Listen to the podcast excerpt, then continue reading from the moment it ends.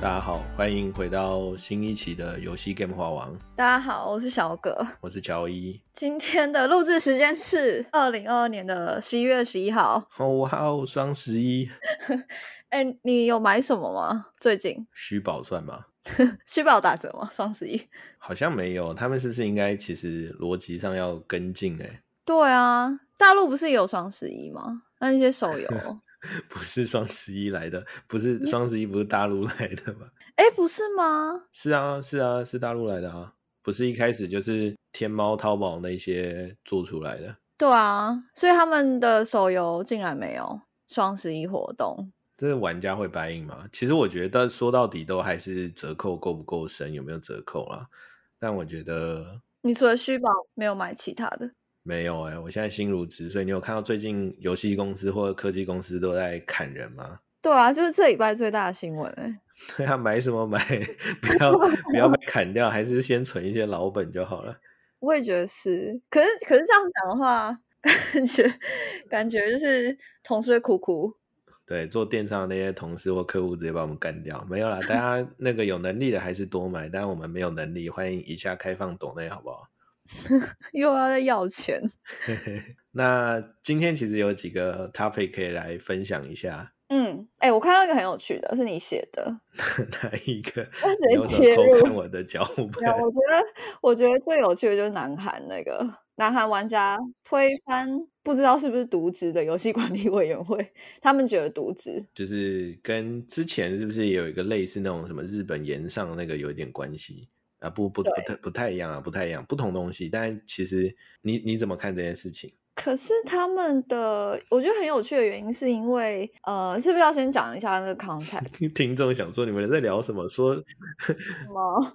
说 context 啊，好，其实内容是这样，就是前一阵子好像十月底的时候吧，就有韩国的玩家大团结集结，就是他们去做了一个超过五千名玩家联署的话题，是觉得游戏管理委员会啥都不懂，然后又要出一些很奇怪的法条。那主要是因为十月份那个蔚蓝蔚蔚蓝蔚蓝档案，然后它被标记为十八加成人版，然后还有青少年版本。哇，仔仔就不乐意了。我好好的那个比基尼，你给我穿衣服，还要弄个青少年的版本，对吧？你根本不懂，这个就是二 D 画风或者是二次元画风，你根本不懂，所以他们就生气了。好像不止蔚蓝档案，对，这只是其中一个，因为蔚蓝档案比较有名嘛。好像还有原神啊，然后就是蛮多二次元的那种比较偏日系 RPG 的游戏，就是都有被那个油管叫什么油管会嘛，游戏管理委员会 油管，对警告。然后我觉得这个很有趣的嗯是，我我看到有一说是因为就是韩国网友的猜测，今年四月的时候，然后他们好像当地就有一个按摩店性侵的事件，哦，对，然后就是他好像是业主，那个那个按摩店的业主啊，他去猥亵了一个女二十多岁的女性，呃，有那个叫什么？女性客人，客人，嗯，对，女性客人，然后他就被逮捕。嗯。对，然后后来他们就呃，就是因为其中一款下架的游戏其实叫《兽人按摩店》，然后他们就觉得 他想要下架这个游戏呢，就是因为就是因为这件事，所以就政府就想要管到这件事情上面，然后波及到很多像未来档案或者其他的游戏上面，然后所以不止不止手游，就 PC 上面也很的名字听起来就很母汤，兽人按摩店。超超级啊，但但我觉得这个跟前一阵子我们聊的那个素材有点关系吧，因为其实大部分的那个厂商在制作的时候，如果想要走那种比较吸引人的这种素材的话，其实我觉得一定都会有那种正义魔人出现，然后就是说站在一个比较极端的角势来审视，说，哎，这个会影响到我的孩子啊，或者是说，你看引引发了这些社会事件这样。所以包含是说像，呃，我也有听说各大的媒体渠道其实对于呃素材的这种尺度拿捏越来越紧嘛，所以我嗯觉得这个算是一个长线的呃问题，会是未来怎么样在做很安全的素材，然后但是表现又很好。但其实我们都知道，那种做的越美、越精细的那种素材表现越好嘛。越色，越擦边，就是很多僵尸游戏不是外面摸来摸去吗？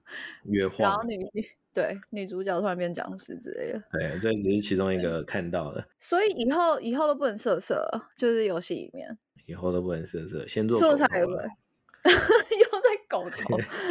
好，然后另外一个看到的新闻是，你知道 Unity 这个厂商吗？知道啊？那你觉得他们的营收主要是来自于哪里？你这么问，就我觉得就有陷阱。好，然后我直接破题，不要破题啊！大家那个听众会讲说这两个人之间吧？是手游吗？不不可能吧，不是不是，讲出一个怪话。对，因为 Unity 其实是做一个那个游戏引擎的公司嘛，就是运行引擎的公司。然后前一阵子他们就那个收购了行动的应用广告商 Iron Source。然后我我我觉得还蛮多在亚洲的用户不知道 Iron Source。然后其实它是一个在呃全球算是还蛮大的一个移动广告的应用商提供商。然后它下面有有很多的 solution。然后我后来细读一下，我也比较 surprise 是说，因为我一直以为就是 Unity 它做引擎公司嘛，那理论上它的核心的营收来源应该就是卖这些引擎啊跟授权，但其实它的广告的主要收入是广告、欸，就是 Unity Ads。真假的？所以它已经超越了本体它的营收，就是广告这块的营收超越有。对，将近两倍。然后我觉得这个对于它的影响来说，就是或者是对于其他的媒体渠道来说，这个可能是它的威胁会可能会更提升。因为 Unity 之前在年初的时候有爆出一个，也不能讲丑闻啊，就是说它的广告模型啊什么不准，导致于就 targeting 失效类似这种。然后但是因为 Iron Source 相对技术上面算是比较完整，所以这个可能。呃，变相的去做一个互补的作用，但因为前一阵子 Unity 才裁员嘛，然后转手就 跟人家换股的方式去收购这个广告商，所以好像听说有蛮多员工不太爽这样子。所以他们其实有点像是转型，是不是？就是不会只有在以那个 U 一的营收为主，他们可能之后会转慢慢转到广告这一块。其实应该是我我自己在拆分两个部门吧，可能像很多的公司都一样，像比如说马克·祖格伯，他可能嗯核心广告还是、核心收入还是广告嘛，但是他一直积极营营的想做他的那个 Meta Universe 这种之类的，所以我猜 Unity 可能也是因为这个营收高，然后有利可图的话，他当然一定想把这个再继续扩大，所以我觉得这个算是他的野心。然后因为讲到转型，另外一个有趣的是说读书心得来了，期待一下。每周都在读书，也是被逼的，没有。听起来蛮宅的。哎、可是你刚才讲那个、呃，Meta 有一部分，但是 Meta 他们也也道歉啦，就是他们这次裁员不就是因为觉得自己投资 Meta 的关系，就他有公开一封信嘛，然后他放在那个 Meta 网站上面，就裁员的那一天，然后他就说那是他他犯错，就是应该原话应该是就类似这样，就说因为他犯了全天下都男人都会犯的错。做了错误的决定，对，然后这个决定应该大家猜就是在讲那个元宇宙，对，但其实我今天看到另外一个新闻，就是又有说，好像做元宇宙那个核心部门一个人都没什么财吧？真的吗？我要去打听一下。不用啊，你直接搜啊。今天也是有一个同事告诉我说，你搜什么一万一，我说一万一是什么？一搜的跳出来，Meta 裁员一万一，然后我在看那个新闻，然后下面就有写说那个裁员原因什么的啊。然后除了营收下降之外，就是那个新闻里面有提到是说 Meta 的那个部，就是 Metaverse 的那个部门好像都没什么裁人吧？哦，哎、这个很有趣哎，我蛮好奇他们都裁了谁。不不好说，应该还是有一些就是比较可能产品相对不是那么重要，可能不是像广告那么重要的，但我们可能不是那么熟的。应应该是啊，很多很多一些，因为体积庞大嘛，肯定很多一些试验性的东西，然后嗯包含接续的也说什么 Amazon 掉了什么一千亿还是什么的市值，好可怕哦！对，所以希望 U 一就是哎 Unity 那个收购之后好好的活下去。因为游戏引擎，对，对，但这个这边就不另外展开。但是其实 Iron Source 这间公司其实之前的那个风评也没有太好啊。但是这个就是另外一个故事了。有兴趣的话，我们可以单独开一集。但是讲到转型这件事情，就是那个读书心得，就是最近在看那个 esports 跟 live streaming 的一个 market 的 report。然后你你怎么看这一块？你觉得未来还会持续成长吗？你是说电竞直播这个吗？应该会吧，因为我觉得不是就是在那个电脑上面看嘛，然后是不是有点变成应该会渐渐转到那个手机上面去看？因为我前几天其实看到另外一个新闻是 TikTok 好像他们就是那个平台上面多了一个功能是专门看 eSport 的。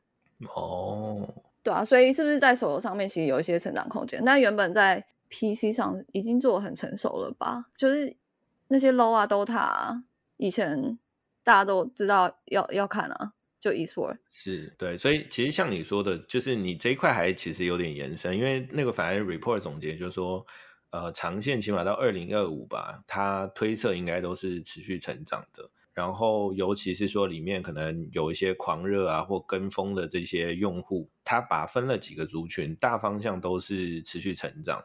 那除了这个之外，其实我觉得最大的影响是那个内容提供商，因为你刚刚讲到的是这些看 live streaming 的人的行为嘛，就比如说他们装置改变。但这个报告里面有提到是说这些呃 ecosystem 里面的这些用户。呃，eSports 的内容提供商其实也都有蛮大的转变，比如是说以前像那个中东可能比较没有做这些东西，或者是不是他们的 top priority，所以呃东南亚啊或者是中东这些北美赛事未来都会继续的增加，然后或者是像前一阵子有一个叫做呃 Face 的 Clan，Face Clan，呃他们是一个职业的电竞团体。然后他们也上市，借壳上市。然后很有趣的是，我 Google 一下，他说 Snoop Dogg 是他的那个 board board of directors。然后我想说，怎么那么酷？里面的人呢，是不是都在呼东西？其实没有在打游戏吧？对。我哎，这这没有，人家上市了，所以我我自己在读的时候比较 surprise，说哦哇，那个就是比如说像我们知道，嗯，台湾这边比较有名的像丁特嘛，他自己也有战队，然后或者像闪电狼这些等等啊，但你没有想到是说专门一个搞电竞的赛事的团体可以上市，但其实后来想一下，这个利益链其实还蛮庞大，因为等于是说它其实有点像呃变相的经纪公司。然后或者是专业的运动选手经纪公司，然后其实最大一个就像你说的是选手直播这些等等。嗯，懂。哎，Face 其实是蛮有名的，呃，电竞团体是玩 CS 的。对，其实不止，我刚刚看了一下，它其实旗下很多，比如说什么 COD 啊，然后或者是 LOL，好像都有团队在里面。有。对，然后刚刚查了一下它的股价，我觉得非常有趣，你要不要猜一下？它它刚上的时候是大概快十块，接近十块美金。然后它中间有个 peak，然后它最近最近对，你要不要猜一下它现在股价多少？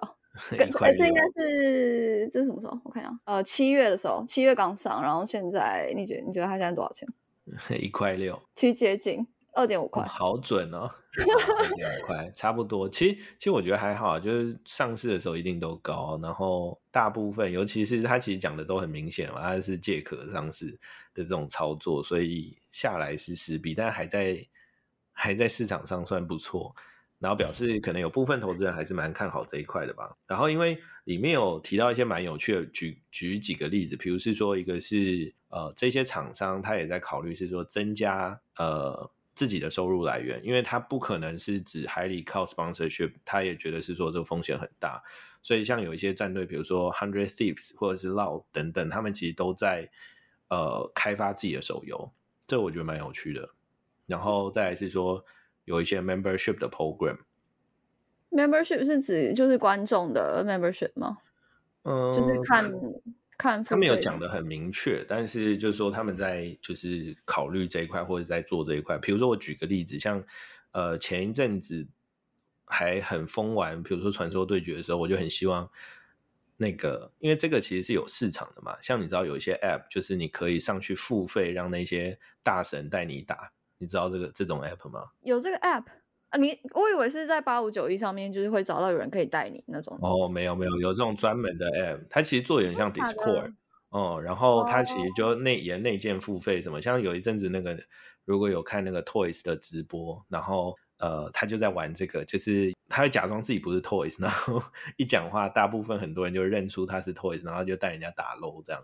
哦，我自己在想，可这个可能有些间接，比如是说，呃，就会有一些职业选手，比如说教你啊，或者是开课啊，然后或者是因为像以前我有个朋友，他打 LO 很厉害，然后也是那种排名很前面的，然后他那时候在读书的时候，他就有开课去收人家钱。我说靠，这个都可以家教课。对，然后区别是这些人还是电竞选手，所以我觉得可能这些嗯 membership program 可能会往那边靠近。然后后面还有这种所谓的那个 co streaming。co streaming 是什么？你就跟观众一起吗？跟观众一起，然后或者是那个跟其他品牌一起这种的，那这个可能也是商机，但是这个可能就比较偏接业配或者是吸引不同的新用户这样。然后还有另外一个是，就是他们也在拓展自己的用户族群嘛，比如说从电竞走入到 non gaming 这一块，这个你可以举一个例子吗？你有想象得到吗？电竞走入到 non gaming 非游戏类，我帮你翻译。我举两个例子，一个是像之前神魔之塔有个比较红的，像小许嘛，那他也在 YouTube 上面开了那个生活频道，所以他也开始录 Vlog，这是一种。那所以等于是说，有一些人可能第一接触他的时候，不是因为游戏，是因为看了他的 Daily Vlog，才发现哦，小许本业或者是本主频道是电竞，然后从而变成那个反过来这样，然后包含是说像馆长也是打电动啊或者健身这种就混在一起的。所以这种就是不单单只是这些 streamer 他们开电竞直播，或者是他们也慢慢走入到生活这样扩圈。九妹应该也算吧，她以前是不是主播？哦，好像是，你不说我都忘记了。她应该算是一个蛮成功的成型。对对啊，然后现在很生活化。对，所以这个算其中一个。然后呃，还有一个是年轻的用户吧。就前一阵子我在看一个报告，然后他说，反正四叉 SLG 的用户在全球都年轻化。